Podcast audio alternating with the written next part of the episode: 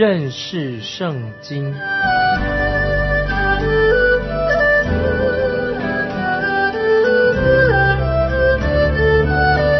认识上帝的话，把上帝的话带到全世界。本节目是由认识圣经机构和环球广播电台联合制作，欢迎收听。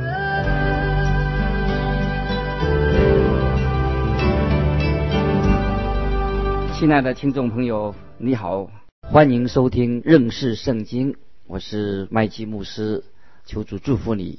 现在在《生命记》第二篇的一个重要的信息，摩西重新声明了律法所强调的，就是爱和顺服。在《生命记》从第五章到七章，重复的来解释十条诫命，就是十诫。最初在西乃山听见律法的那一代人已经死了，这个时候新的一代以色列人，他们准备要进入神的应许之地，所以就需要有人为他们重复的来解释律法的真正的意思是什么。摩西在旷野四十年之久，他有丰富的人生的经历，他是最适合作为解释神的律法的人。也许有人会这样说：“哎，这是出埃及记第二十章的翻版。出埃及二十章已经有这样的记载，说的没有错，差不多是出埃及记第二十章的翻版。生命记这里是它的翻版。这个就告诉我们，十条诫命非常重要。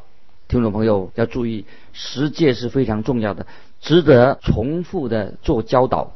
十条诫命是最基本的。”一个道德行为的一个律法。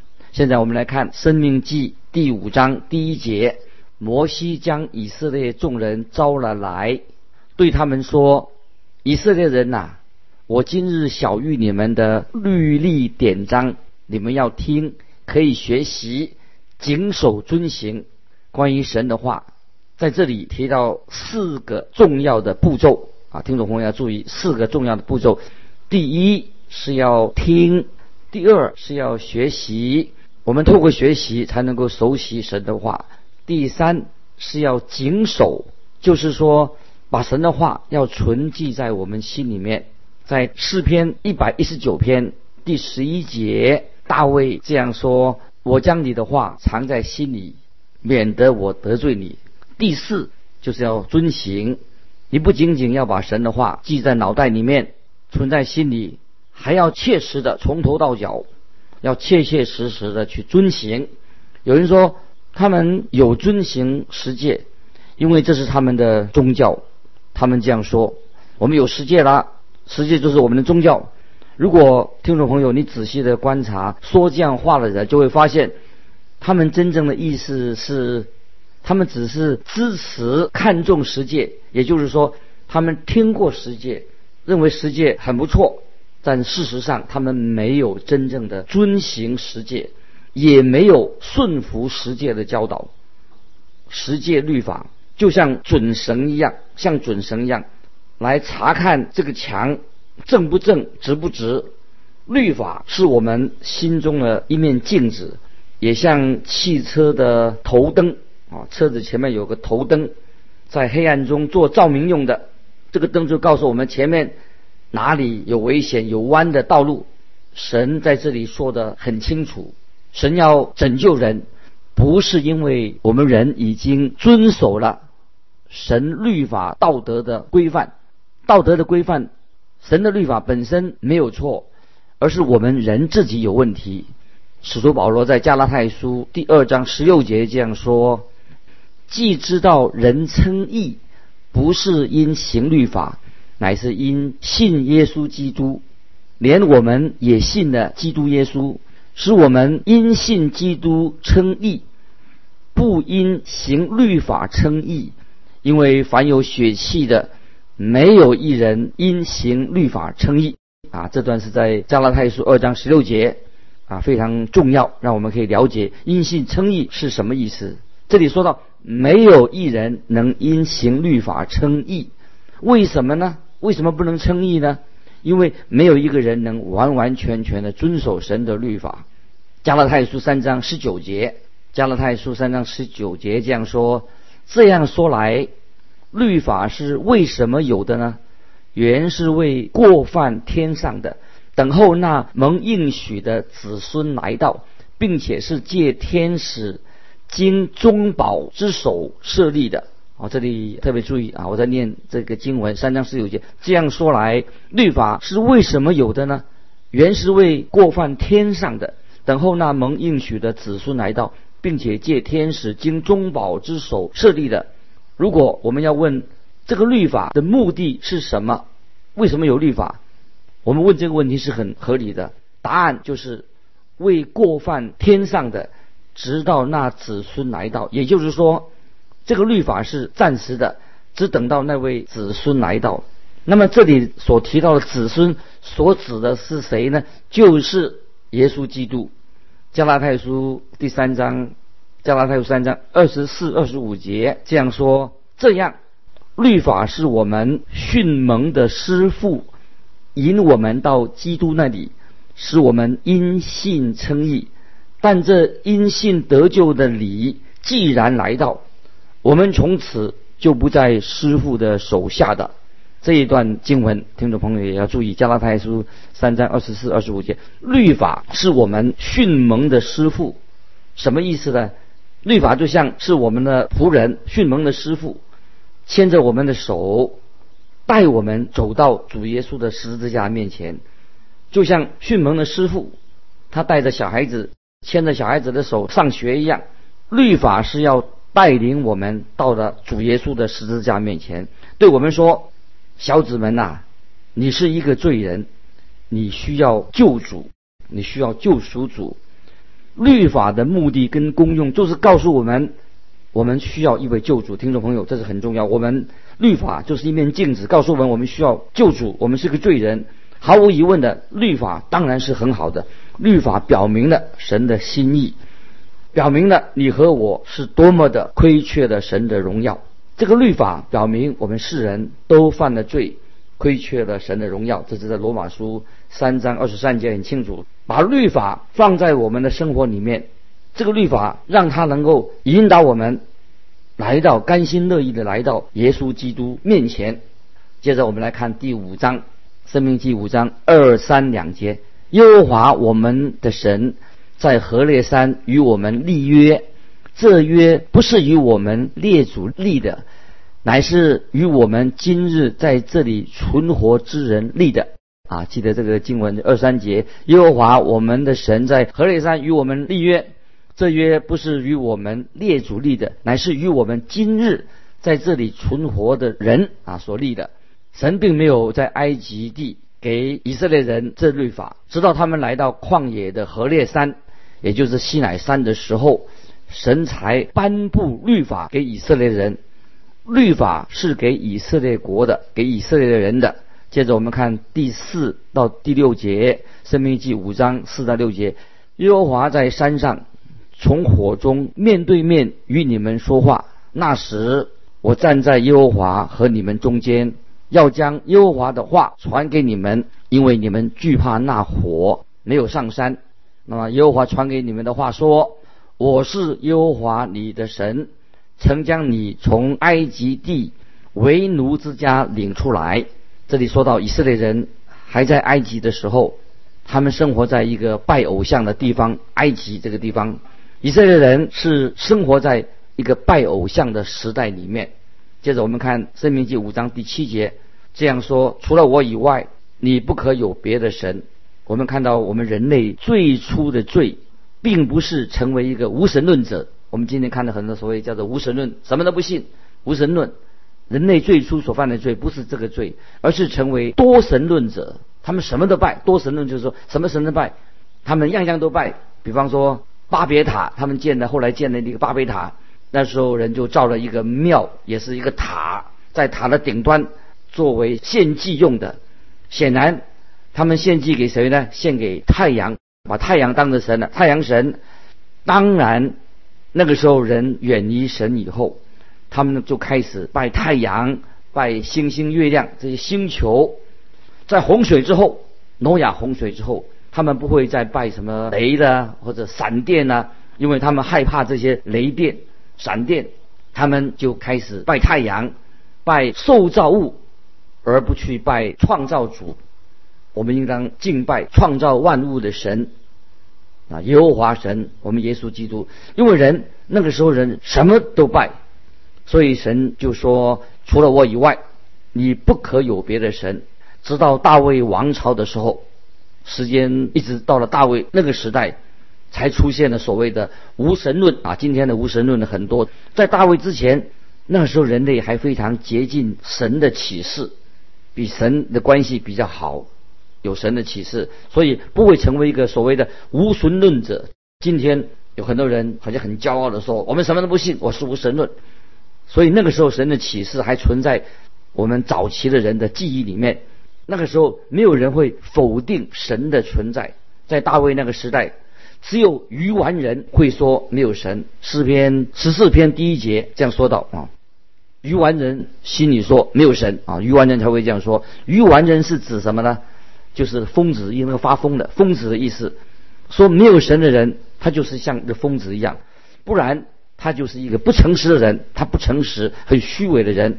所以我们看到第一条诫命，甚至没有提到会有人不信神的存在。那个时候不会有人说神不存在的，没有人这样说。这条诫命是禁止人去敬拜其他的这些偶像啊，这些多神拜那些多神教。现在我们请看《生命记》五章八到十节。不可为自己雕刻偶像，也不可做什么形象，仿佛上天下地和地底下水中的百物，不可跪拜那些像，也不可侍奉他，因为我耶和华你的神是祭邪的神，恨我的，我必追讨他的罪，自父及子，直到三四代，爱我守我诫命的，我必向他们发慈爱，直到千代。我们看到八到十节很重要，叫我们不要雕刻偶像。那么说到什么呢？就是说到世界上只有两种人，哪两种人呢？一种是恨神的人，他们恨恶神；另外一种是爱神的人。听众朋友，我们做一个爱神的人。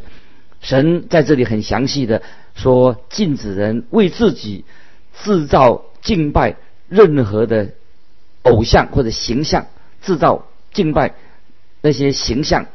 后来在《生命记》第六章第五节，很积极的啊，神就告诉我们说：你要尽心、尽性、尽力爱耶和华你的神。这是《生命记》第六章五节，你要尽心、尽性、尽力爱耶和华你的神。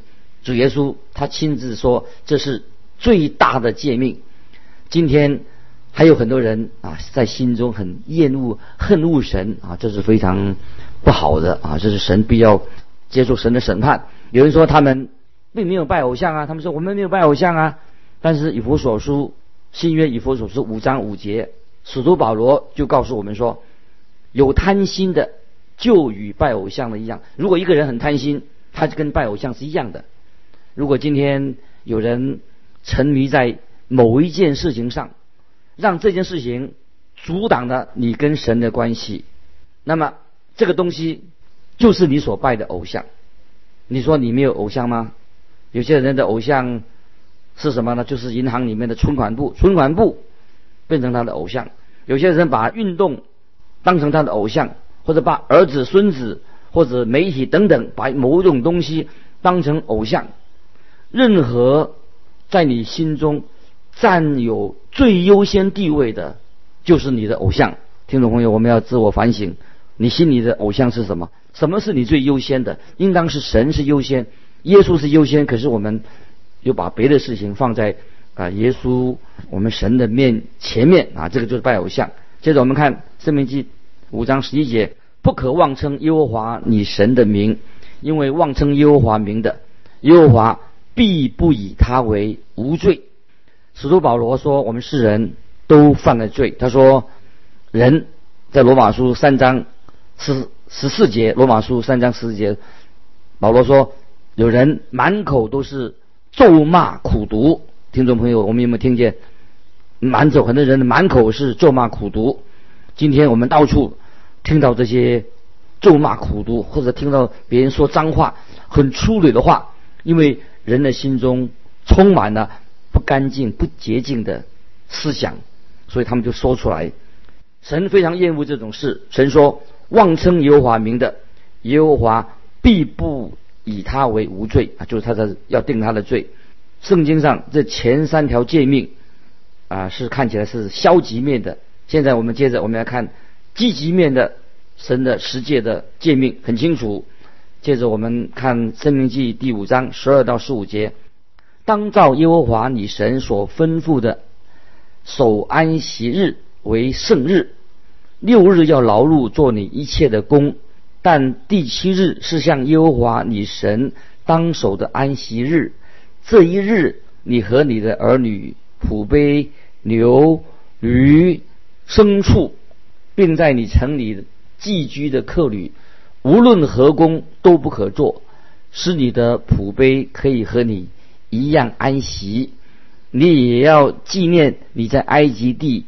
做过奴仆，优华你神用大能的手伸出来的膀臂，将你从那里领出来。因此，优华你的神吩咐你守安息日。啊，这是《生命记》第五章十二到十五节啊，守安息日。我们今天看到啊，这里说你也要纪念你曾经在安息日在埃及做过奴仆。那么在新约圣经，我们知道。除了安息日这条诫命之外，只有这条诫命之外啊，其他所有的诫命，主耶稣都重复的提过。为什么呢？除了安息日以外，其他的诫命都重复的提过。为什么呢？因为安息日不是给教会遵守的，安息日不属于今天教会的。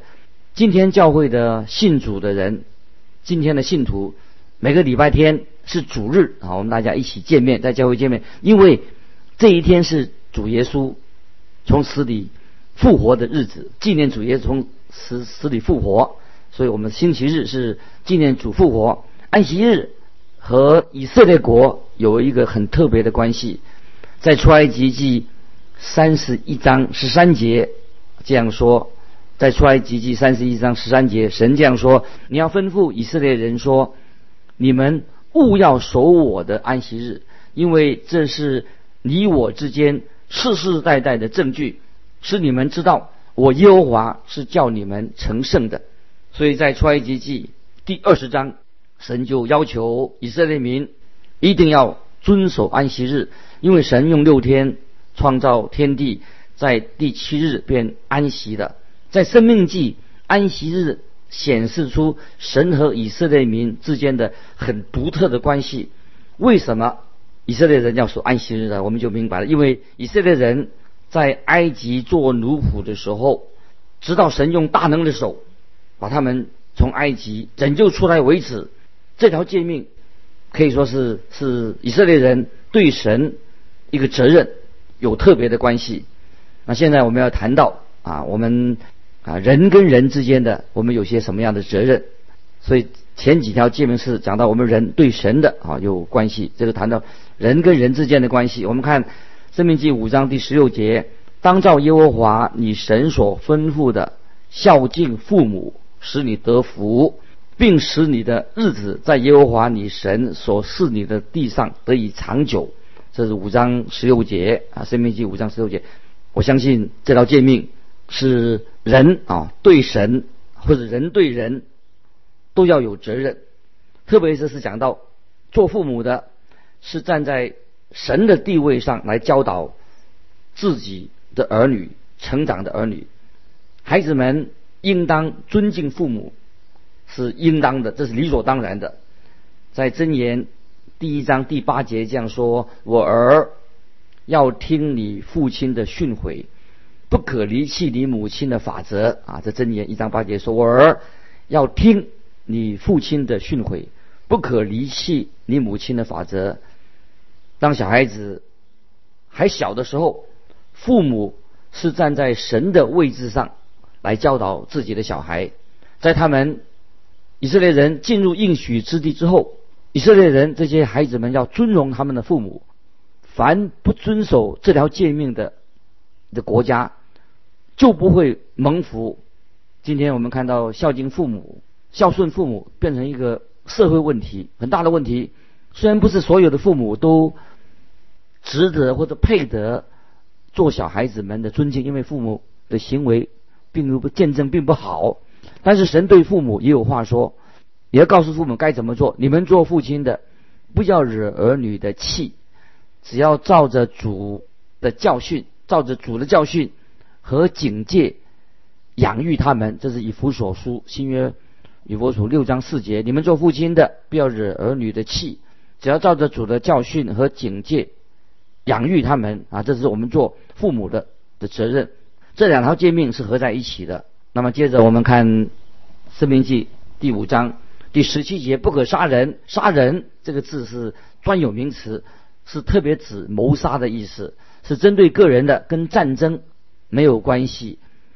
这条诫命不适用于军人的身上，军人打仗，他们必须要遵从啊国家的命令。这条命诫命是不是针对打仗的军人说的？接着我们看第十八节，五章十八节《生命记》，不可奸淫。今天我们很清楚，我们生活在性泛滥的时代里面。我们看到许多的商品都借着性来促销这种商品，到处都有。神的诫命在今天仍然是有效力的。接着不可奸淫，这也是今天我们看见人类最大的罪。性的败坏，男女之间的性败坏，已经使人堕落的不得了。我们看十九节，五章十九节《生命记》，不可偷盗。很多人真的是没有抢过。呃，超级市场或者没有抢过银行，但是他们心中可能是有偷窃的意念。在这里，神教导我们，心中的意念也会使人犯罪，心中的仇恨也可以使人犯谋杀罪，心中的情欲也会使人犯奸淫罪啊！这是我们都要注意的。接着我们看《生命记》五章二十到二十一节：不可作假证见证陷害人，不可贪恋人的妻子。也不可贪图人的房屋、田地、仆碑、牛驴，并他一切所有的，不可贪恋啊！这个这条诫命就告诉我们，如果一个人对别人的东西有过度的贪恋、奢奢望，这个就是贪恋的罪。摩西告诉年轻的一代，他是直接的从神领受了神的告诉他们律法，这一段是震撼人心的一个经历。接着我们看。生命记第五章二十三到二十六节，那时火焰烧山，你们听见从黑暗中出来的声音，你们支派中所有的首领和长老都来救济我说：看呐，耶和华我们神将他的荣光和他的大能显给我们看，我们又听见他的声音从火中出来。今日我们得见神与人说话，人还存活。现在这大火将要烧灭我们，我们何必冒死呢？若再听见耶和华我们神的声音，就必死亡。凡属血气的，曾有何人听见永生神的声音从火中出来，像我们听见还能存活呢？这个经历他们就觉得很恐怖，因此他们要求摩西从神领受了信息之后再转给他们就可以了。接着看二十七节，求你。进前去听耶和华我们神所要说的一些话，将他对你说的话都传给我们，我们就遵从、听从、遵行。这是以色列民，他们就承诺要遵守律法，可是事实上他们并没有做到。现在我们请听啊，听众们听啊，神自己向百姓啊发出的呼吁，从内心发出的呼吁。我们看二十九节。唯愿他们存这样的心敬畏我，常遵守我的一切诫命，使他们和他们的子孙永远得福。问题是在以色列国并没有遵守神的律法，这个时候他们处在顺境当中，生活在应许之地，律法是给住在这个这个些地上的百姓的，他们却没有遵行神的律法，这个对我们也是一个警告，一个戒禁。